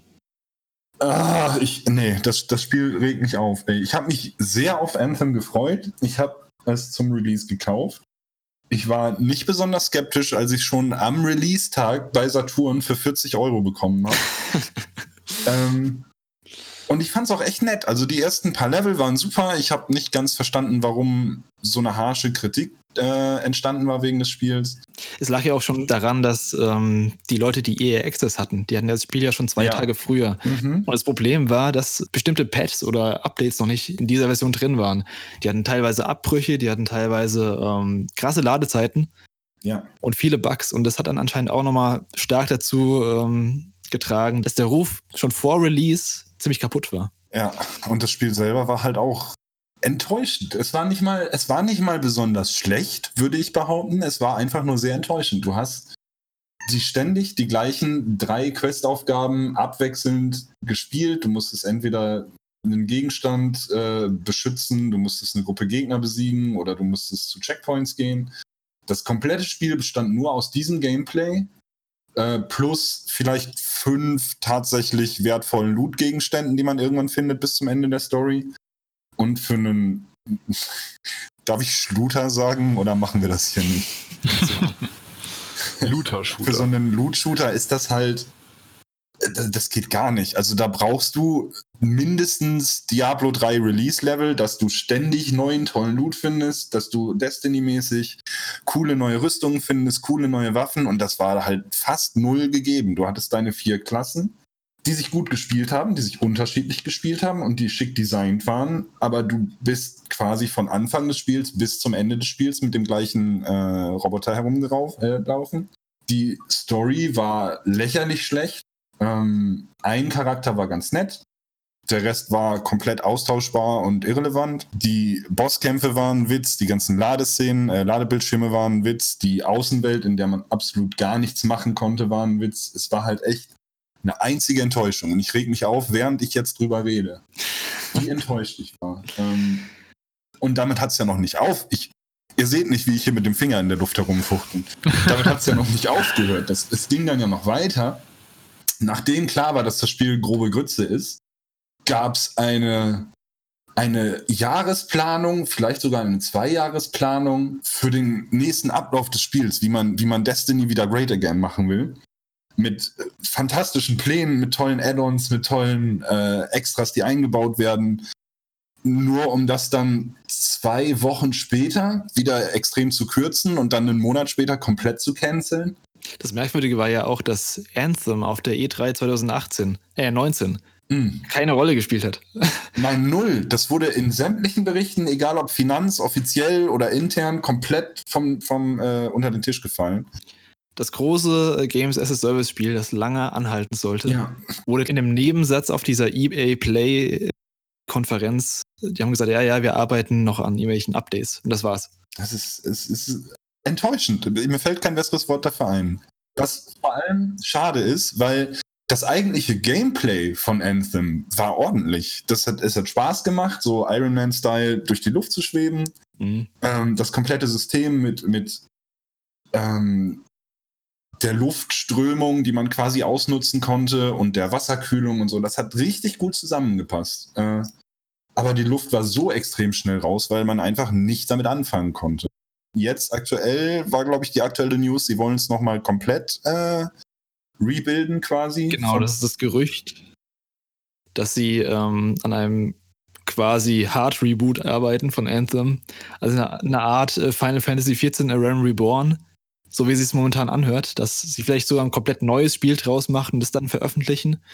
Ich glaube es, wenn ich sehe. Also ich habe meine, meine Kopie noch hier, ich habe es noch nicht verkauft, an wen auch. ähm, ich warte ab, aber ich bin extrem skeptisch, dass sie auch nur ansatzweise das hinbekommen, was Square Enix mit Final Fantasy gemacht Ich glaube, äh, der Nachteil ist auch, dass Anthem keine Final Fantasy ist von der Marke her einfach. Die haben nicht diese Hardcore-Fans, die sowieso draufgehen. Es gibt vielleicht ein paar Hardcore-Anthem-Fans, da bin ich mir nicht sicher, aber die werden jetzt nicht die ganze Fanbase wieder reinholen mit, ähm, indem sie sagen, wir rebooten das Spiel. Da wird erstmal viel Skepsis dabei sein und dann müssen sie halt erstmal liefern. Und ich glaube, wenn sie tatsächlich abliefern, dann werden sie auch nicht sofort mega erfolgreich sein. Das wird sich dann so langsam per Word of Mouth so, so weitertragen, dass alle sagen, ey, Anthem ist richtig cool geworden und so. Und dann steigen nach und nach die Leute wieder ein, aber das ist ein langer Prozess und ich glaube ehrlich gesagt nicht dran. Ich auch nicht. Hat das noch jemand hier gespielt außer mir? Ja, ich habe diese Open Beta, die es vorher gab, die habe ich angespielt und für mich war es auch einfach die Enttäuschung des Jahres. Weil das war eines der Spiele, das ich eigentlich ganz sicher auf meiner Einkaufsliste für dieses Jahr hatte und es war das einzige Spiel von denen, die ich komplett gestrichen habe. Ah. Weil diese Open Beta mit das schlechteste war, was ich jemals erlebt habe. Also die Technisch Flugsteuerung oder- am, in jeglicher Hinsicht. Also die Flugsteuerung am PC war wirklich absolut unspielbar. Du bist von einer Wand gegen die nächste geflogen, aber auf keinen Fall dorthin, wo du hinfliegen wolltest. Ich habe wirklich steuerungstechnisch noch nichts Schlechteres erlebt als die Flugsteuerung von Anthem am PC. Oh, wow. Ich weiß nicht, wie es auf der Konsole war, aber das war wirklich das Schlechteste. Na, auf der Konsole war es klasse. Ähm, dann dieses durch die Stadt laufen, wo man immer wieder an einem zufälligen Punkt irgendwie in dieser Stadt gespawnt ist, aus der Ego-Perspektive, im absoluten Schneckentempo dann zu seinem Suiter gelaufen ist und äh, es war einfach furchtbar. Also Soll ich mal was Kontroverses sagen? Ich glaube, Hau raus. das Stadt-Gameplay bei Anthem war gegen Ende des Spiels der Teil, der mir noch am meisten Spaß gemacht hat. konnte man da irgendwann schneller laufen oder? Nein, äh, konnte man nicht. Äh, hm, doch. Es wurde, glaube ich, irgendwann gepatcht, aber es war echt nur unwesentlich schneller. Ähm, aber in der Stadt waren halt so viele, also ohne Witz, es waren so viele liebevolle Details und versteckte Kleinigkeiten, Tonbänder, die man finden konnte von Hörspielen. Aber die Story war doch scheiße, hast du gesagt. Das ist ja nicht die Story, das ist ja nur die Lore, die nicht viel besser war, aber die Stadt war gut. Ja, aber ich meine, Finns, das wäre dann ja wirklich ein Walking Simulator. Also mehr es Ja, auf jeden Fall. Da, es hilft, dass ich Walking Simulator für einen Großteil mag. Also. aber Das bei einem Loser-Shooter. Ja, also ich fand tatsächlich den Kontrast von in Anführungszeichen Walking Simulator in der Stadt und dann der theoretischen Actionballerei draußen nicht übel. Das, das, das hätte ich mitgemacht, aber am Ende war halt echt. Ach, nee. Da, wo das Spiel liefern musste, hat es halt komplett versagt und das hat dem Ganzen nicht gut getan und es hat sich nicht mehr erholt davon. Was mich halt auch so enttäuscht hat, diese Welt wurde ja so gepriesen, dass die sich ständig wandeln würde und dass es so eine große, lebendige Welt wäre. Und im Endeffekt gab es eigentlich nur zwei Settings. Es gab diese Schluchten mit dem bisschen Grünzeug dazwischen mhm. und es gab eben die Höhlensysteme. Was anderes gab es ja im Endeffekt meines Wissens noch nicht. Death Stranding. Darauf kommen wir später. Ähm, nee, du hast recht. Das war. Und es gab noch dieses furchtbare Portsystem, dass wenn einer in einen Dungeon reingeflogen ist aus einer Gruppe, wurde die gesamte oh Gruppe Gott, ja. nach 10 Sekunden nachgeportet. Ernsthaft? Ja, nicht mal das. Du musstest nur genügend Abstand bringen. Wenn du einfach nur zu spät warst, wenn deine Gruppe schon mal 20 Meter weiter vorne war, musstest du hinterher porten. Dafür gab es einen Ladebildschirm ähm, dann bist du da aufgetaucht, wo deine Gruppe war, zu dem Moment, in dem du geportet bist. Deine Gruppe war aber schon wieder viel weiter vorne und du bist direkt in den nächsten Ladebildschirm gerutscht. Oh Gott. Das war ein ganz fürchterliches Spiel. Das habe ich gar nicht mitbekommen. Das gab's diverse Male. Okay. Noch irgendwas zu Anthem? Die Rüstungen waren hübsch. Die Rüstung. Ja, gut aussehen tut's auf jeden Fall, aber ja, das also, war's auch schon. Äh, die Optik war schön, die Spielbarkeit war schön, die Musik war schön selbst das, das Setting fand ich nicht übel, aber ey. Wurde halt nichts rausgeholt aus den nee, Grundsätzen, also aus den Grundideen. Das sind noch schöne Abschlussworte. Dann können wir den Februar abschließen mit was äh, weniger enttäuschendem, nämlich Trials Rising.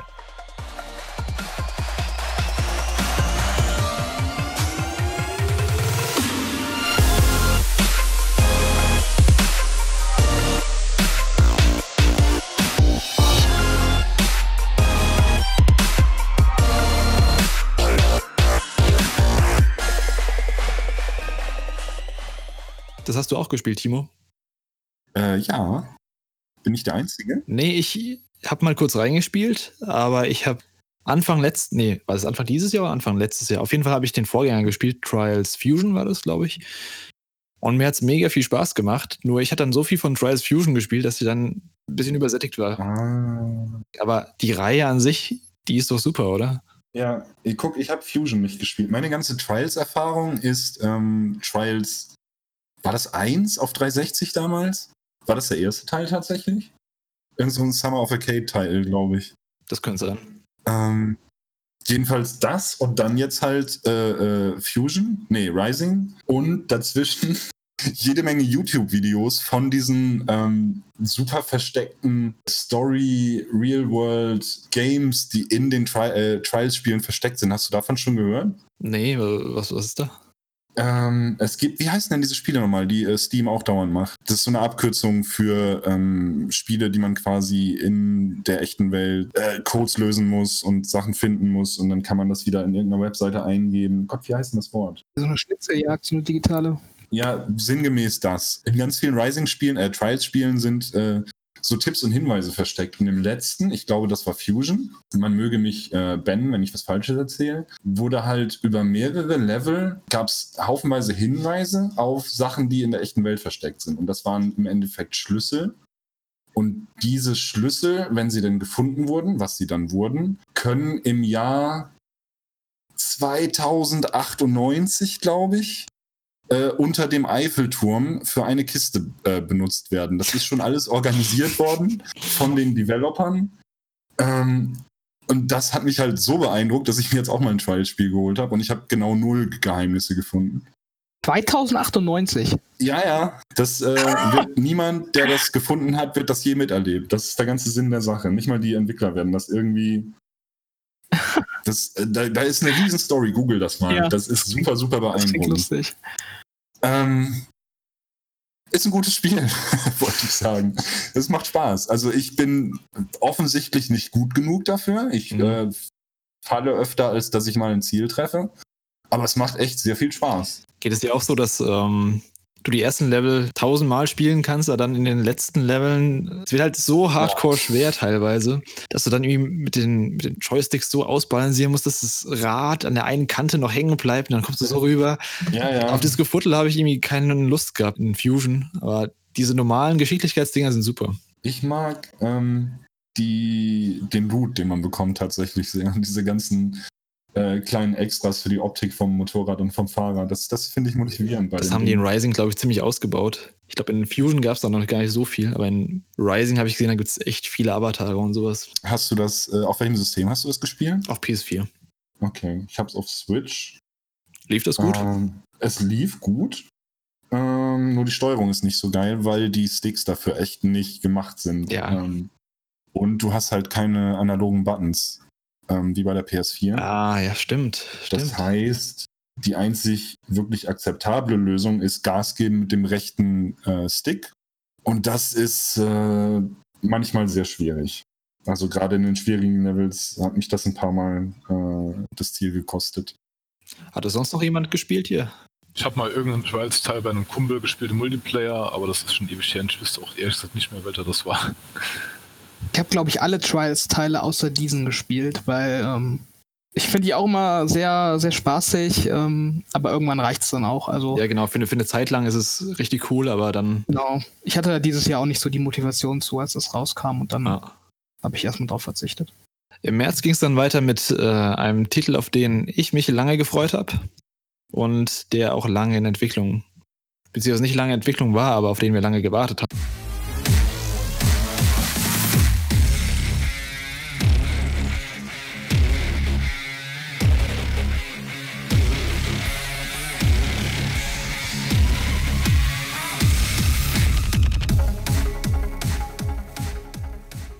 Die Rede ist von Devil May Cry 5. Das kam nämlich am 8. März für PS4, Xbox One und PC. Und ist der Rückkehr zur Hauptreihe. Weil 2013 erschien mit DMZ Devil May Cry von Ninja Theory ein Ableger, der sozusagen eine alternative Zeitlinie bzw. alternatives Universum von Devil May Cry eröffnet hat. Das Devil May Cry 5 ist jetzt wieder unter Leitung von Hideaki Itsuno, der schon seit dem dritten Teil quasi der Hauptverantwortliche der Reihe ist. Und betreffen wir die Charaktere aus dem vierten Teil. Da ist Dante, Nero, Trish, Lady und wie sie alle heißen.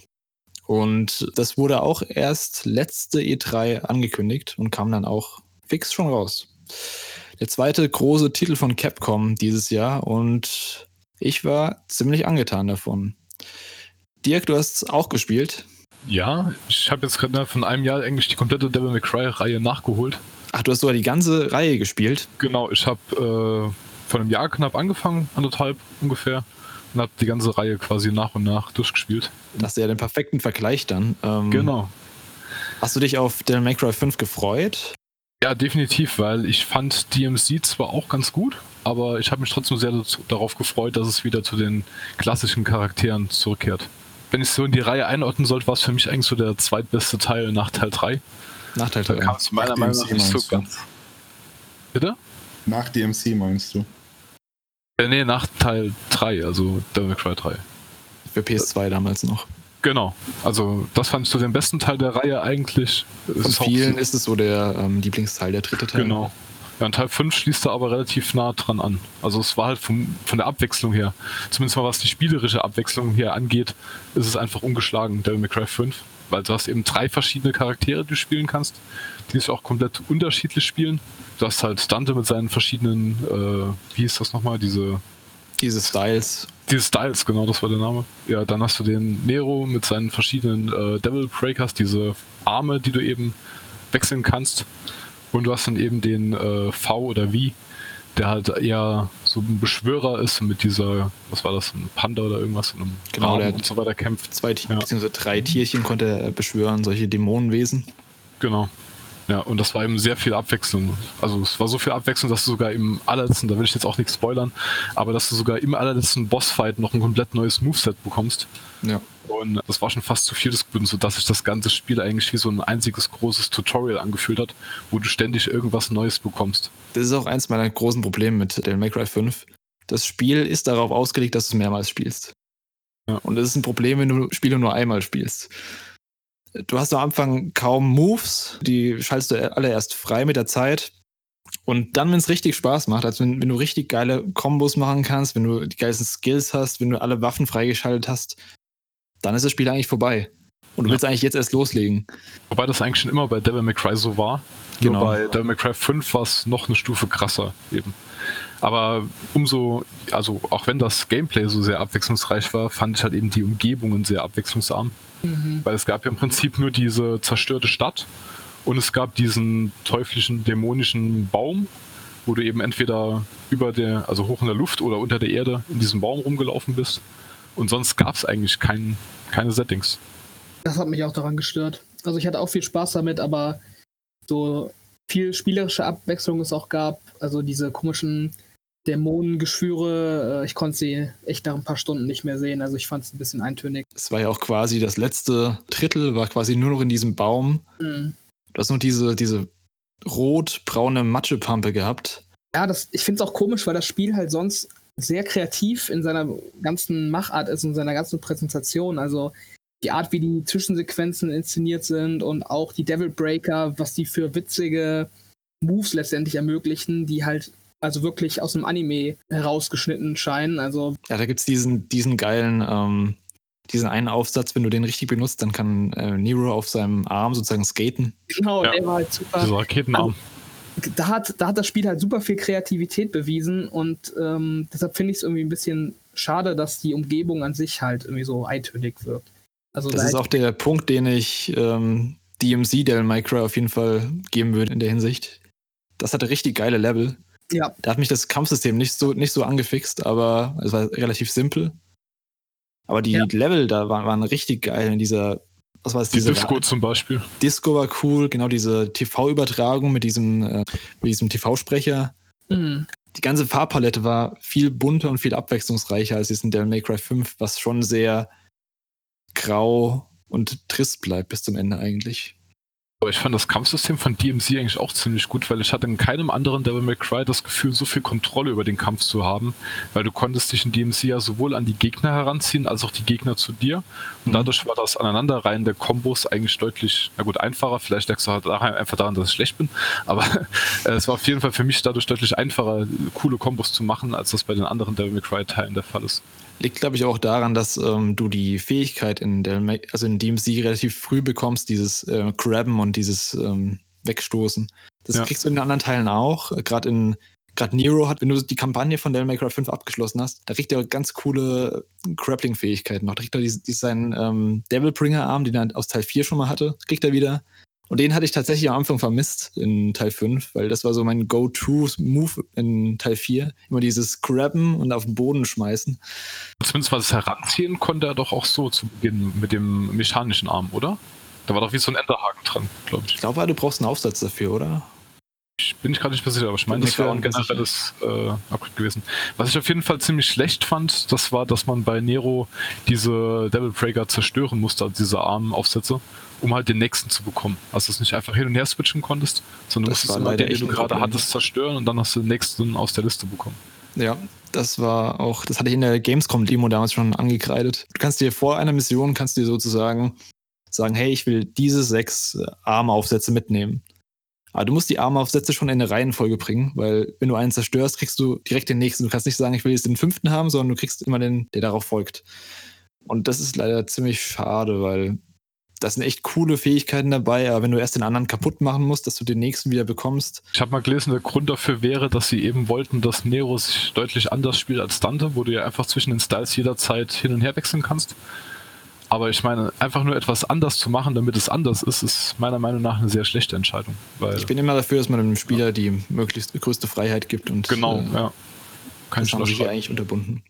Also wenn ich das alles richtig verstehe, können wir uns darauf einigen, dass DMC das beste Devil May Cry ist. Nein, das ist das Nein. äh, Schlechteste.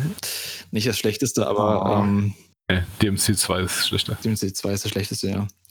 Auch der Einser ist auch nicht mehr so gut gealtert, muss ich sagen. Nee, klar, die starren Kameraperspektiven ist. Aber ja, 3, 4 und 5 äh, mag ich schon lieber als Teil als den DMC. ja, das würde ich unterschreiben. Was auch ein bisschen merkwürdig war, ähm, also Teil 4 hat ja noch eine Art Anime-Style. Also es war zwar ein bisschen realistisch, aber eher Anime. Und jetzt Ja. Teil 5 gehen sie mit dieser, sie benutzen ja auch die äh, RE-Engine, also die Resident Evil Engine. Ja. Und da benutzen die Facial Capture und das sieht man auch, dass echte Gesichter von echten Schauspielern eingefügt wurden in die Charaktere rein. Die sehen komplett anders aus, als man sie noch aus dem Teil davor kennt. Ja, das stimmt. Gerade Dante sieht, finde ich, sehr anders aus als in Teil 4 noch. Aber insgesamt ein ziemlich guter Teil, der dann später auch noch ähm, diesen Bloody Palace DLC bekommen hat. Den habe ich bisher noch nicht gespielt. Hat den einer von euch mal ausprobiert? Nee, Nee. bin schon nicht dazu gekommen. Ich auch nicht. Ich hoffe eher auf einen Virtual DLC, weil den gab es ja bisher sowohl in Teil 3 als auch in Teil 4. Jetzt wurde ja zu Beginn des Jahres gesagt, dass die Entwicklung von Devil May Cry 5 komplett abgeschlossen wäre, dass es keinen weiteren DLC geben wird, also weder Virtual noch Lady noch Trish, die es alle in Teil 4 gab. Aber jetzt kürzlich gab es nochmal irgendeine Ankündigung bezüglich Devil May Cry 5, aber was das genau war, das äh, ist noch geheim. Ich hoffe ja dann immer noch auf die Game Awards heute Nacht. Das wäre auf jeden Fall ähm, cool, wenn da noch ähm, mehr spielbare Charaktere oder Zusatzcontent kommen wird, weil ich glaube, äh, ein Devil May Cry 6 wird erstmal eine lange Zeit auf sich warten lassen. Oh ja. Weil der Izuno hat auch schon gesagt, dass er als nächstes wahrscheinlich ähm, Dragon's Dogma 2 machen wird. Und der ist ja meistens der Hauptverantwortliche für die Reihe. Das heißt, wir werden ein bisschen warten müssen. Solange es nicht noch so lange dauert wie von Devil May Cry 4 zu 5, ist alles okay. Das stimmt.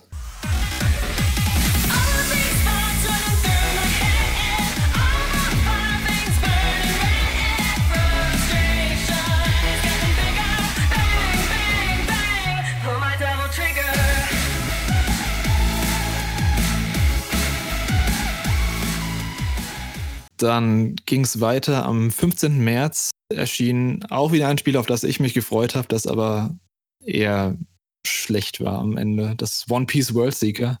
Ein One Piece Spiel im, nee, ein Open World Spiel mit One Piece Fassade sozusagen. Das aber leider in keinem Aspekt wirklich äh, überzeugt. Also das Kampfsystem ist sehr steif. Ruffy ist eigentlich jemand, der mit der Gummifrucht sehr dynamisch sein sollte, aber kompletten Animationen wirken steif, wirken veraltet. Die offene Welt ist karg, da gibt's nichts zum Entdecken. Die Story ist scheiße. Und äh, selbst, also im Trailer wirbt man mit coolen Cutscenes. Man hat am Anfang eine Cutscene und dann zwischendrin noch ein, zwei und das war's dann. Ansonsten sieht man irgendwie Textboxen mit ähm, typischen Zelda. Und das nervt einfach nur auf Dauer. Ja. Und leider kein gutes Spiel. Ich, ich habe es damals auf der Gamescom auch gespielt. Da gab es diese Demo. Ich glaube, Robert, du auch. ja, genau. Und da habe ich schon gemerkt, ähm, okay, das wird wahrscheinlich nichts. Ey, ich bin ja riesiger One Piece-Fan, aber nee, also diese ganzen Anime-Spiele, die so gefühlt 15 Jahre zu spät kommen, was so die Game Gameplay-Qualität anbelangt, ich, ich kann es mir nicht antun. Also das sind dann auch immer so Spiele, die dann doch wahrscheinlich 20 oder mehr Stunden dauern. Bei aller Liebe für das Franchise, ähm, nee, das äh, wollte ich mir dieses Jahr nicht, nicht antun. Es war so ein typischer Titel, der ähm, mit dem Trend Open World umgehen wollte, aber dann nicht das nötige Budget hinten dran hatte. Sie haben einfach eine Open World reingeklatscht, aber eigentlich ähm, hat es keinen spielerischen Mehrwert. Ja, schade.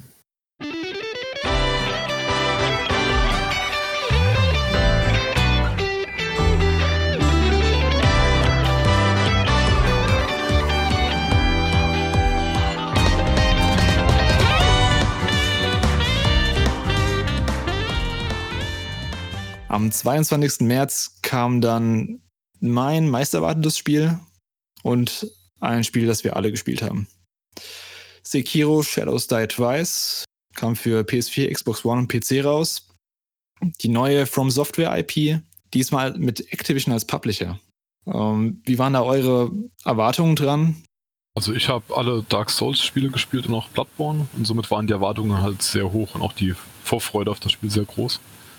Und das wurde auch vollends erfüllt. Also für mich ist Sekiro auch definitiv ein großer Goti-Kandidat Mhm. neben Resident Evil 2. Timo, bei dir? Äh, Vorgeschichte ähnlich. Endergebnis nicht ganz. Ich fand das Spiel am Anfang sehr, sehr toll. Es ist aber auch relativ schnell bei mir abgestürzt. Ähm, jetzt mal direkt sagen, das liegt einfach daran, dass ich zu schlecht bin. Was gut sein kann. Ähm, ich behaupte aber, es liegt bei mir hauptsächlich daran, dass mir bei äh, Sekiro dieser ganze, die Lore hat gefehlt, die bei Dark Souls sehr, sehr im Vordergrund war. Die ähm, Charakter, nicht, nicht unbedingt die Charaktererstellung, aber das, die Möglichkeit, den eigenen Charakter so anzufassen und so weiterzuentwickeln, wie es zum eigenen Spielstil passt, mhm. Hat mir ebenfalls stark gefehlt. Also ich, ich finde, und damit mag ich alleine dastehen, dass bei From Software ein Charaktereditor mittlerweile quasi dazugehört, ähm, wenn man in Richtung Dark Souls geht. Und das hat mir halt echt gefehlt bei, bei Sekiro. Ähm, ich fand es aber trotzdem sehr gut, auch wenn ich irgendwann leider abgesprungen bin. Aber es ist ja auch ein anderes Genre als äh, Dark Souls. Ja, es ist ja kein Action-Rollenspiel, es ist ja ein Action-Adventure. Äh, ja, ja, kann man so sagen. Aber im Endeffekt war es ein sehr stark Souls-inspiriertes Spiel, das sich sehr stark wie Souls gespielt hat. Ja. Ähm, sehr ähnlichen Levelaufbau hatte zu Souls, sehr ähnliche Gegner, auch wenn die, äh, das, das eigentliche Spiel etwas anderes war. Also ich finde, es sind schon genug Ähnlichkeiten da, um das so vergleichen zu können. Also mir hat äh, Sekiro am Anfang ziemlich schwer gemacht. So die erste halbe Stunde war ja diese Einführung, da ging noch alles. Aber dann stößt man relativ schnell an so eine Mauer, da kommt so ein Zwischenboss. Der Typ mit Bart? Ich glaube, es war dieser Trinker. Das ist in dieser Vision, in diesem Rückblick. Genau, in diesem, in diesem Flashback. Ah, das okay, Spiel ja, zwingt ja. einen schon, das Spiel so zu spielen, wie es äh, von einem verlangt wird. Es gibt eigentlich ja. eine richtige Spielweise. Und das ist, glaube ich, auch das, was du meintest. Mhm. Dass, ähm, wenn du nicht so an den Gegner gehst, wie das Spiel es willst, also dann äh, siehst du kein Land. Und das merkst du auch ziemlich schnell. Ja, das würde ich so nicht unterschreiben, weil ich habe mich lange Zeit auch, äh, hatte ich Probleme damit, von diesem Dark Souls Spielstil zu diesem Sekiro Spielstil überzugehen. Und ich habe lange Zeit äh, eigentlich alle Gegner nur über die Stamina, also nur über die Lebensenergie quasi besiegt und nicht über diese, über dieses Block durchbrechen. Also ich habe mhm. am Anfang eigentlich kaum pariert, sondern habe wirklich, bin immer nur ausgewichen und habe zugeschlagen, wenn es halt die Möglichkeit ergeben hat, so wie man das bei Dark Souls auch gemacht hat. Und ich habe eigentlich erst bei Genichiro, zweiter bzw. dritte Boss, je nachdem, wann man ihn macht, das war eigentlich so der Boss, der mich dann erst dazu quasi gedrängt hat, halt diesen äh, Sekiro-Spielstil mit dem Parieren zu adaptieren. Das ging mir aber ähnlich, dass als ich dann verstanden habe, dass man auf diese Block- und diese Posture-Anzeige vor allem achten muss, dass man die halt brechen muss, da hat es dann irgendwann bei mir auch Klick gemacht und ich habe dann, ich habe mich da angepasst und dann hat's, ab da hat es richtig viel Spaß gemacht. Und da war auch jeder Gegner einfach so ein richtiges Erfolgserlebnis wieder. Es war nicht nur so ein, ja, okay, jetzt habe ich den irgendwie ausgetrickst. Das war schon so ein, ja, Klinge an Klinge. Geiles Gefühl. Ja, es hat auf jeden Fall dieses Samurai-Ninja-Gameplay, hat durch, dieses, äh, durch diesen Wechsel aus Parieren und Zuschlagen auf jeden Fall sehr gut rübergebracht. Auf jeden Fall. Und dann kommt der riesige, brüllende Dämonen.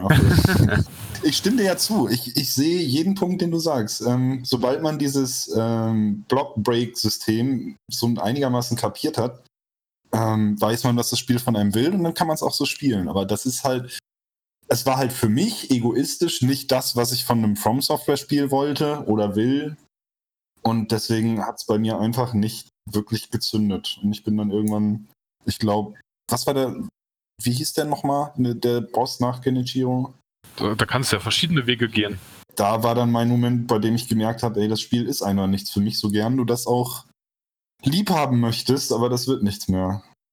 Und seitdem möchte ich es irgendwann mal weiterspielen, aber ich kann mich noch nicht dazu überreden. Aber der Affe ist gerade zum Beispiel, den kannst du besiegen, ohne ein einziges Mal zu parieren. So habe ich das zum Beispiel gemacht. Ich habe den wirklich komplett Dark Souls Spielstyle getötet. Ja, aber das will ich jetzt nicht mehr. Nee, jetzt klar. Bin ich schon so weit drin, dass ich er war nochmal Genijiro?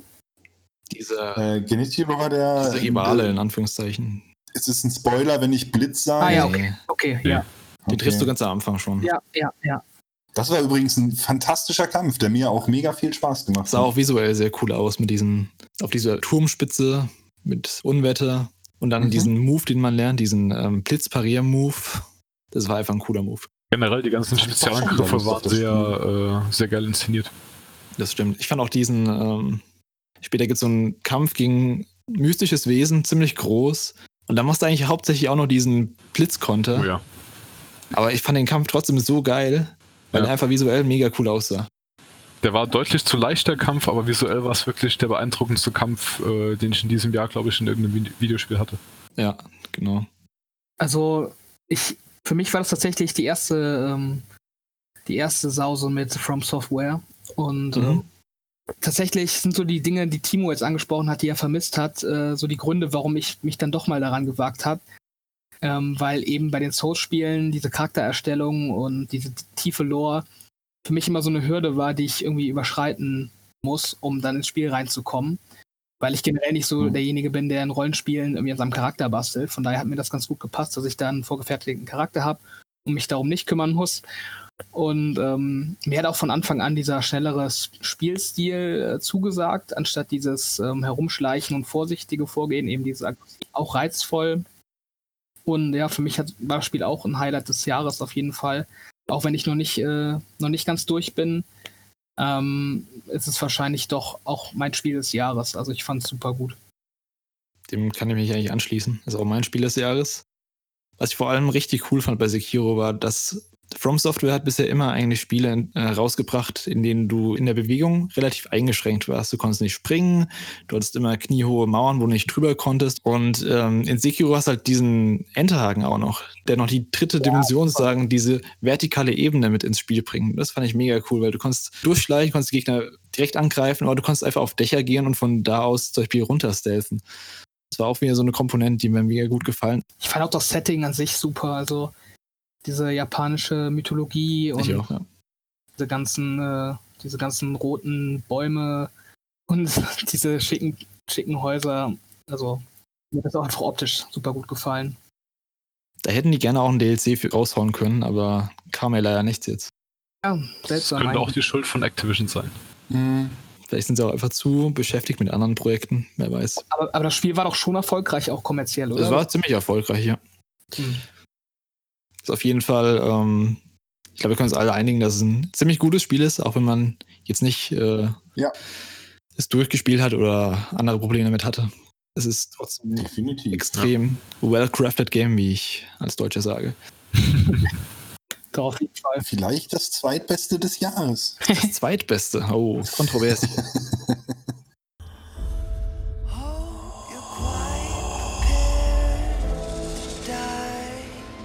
It seems fate still doesn't want you dead. Hey, Zukunftschris hier. Ich habe mich noch eine ganze Weile länger mit Robert, Dirk und Timo über die Games 2019 unterhalten. Die Fortsetzung ihr daher im zweiten Teil. Also vielen Dank fürs Zuhören und bis zum nächsten Mal.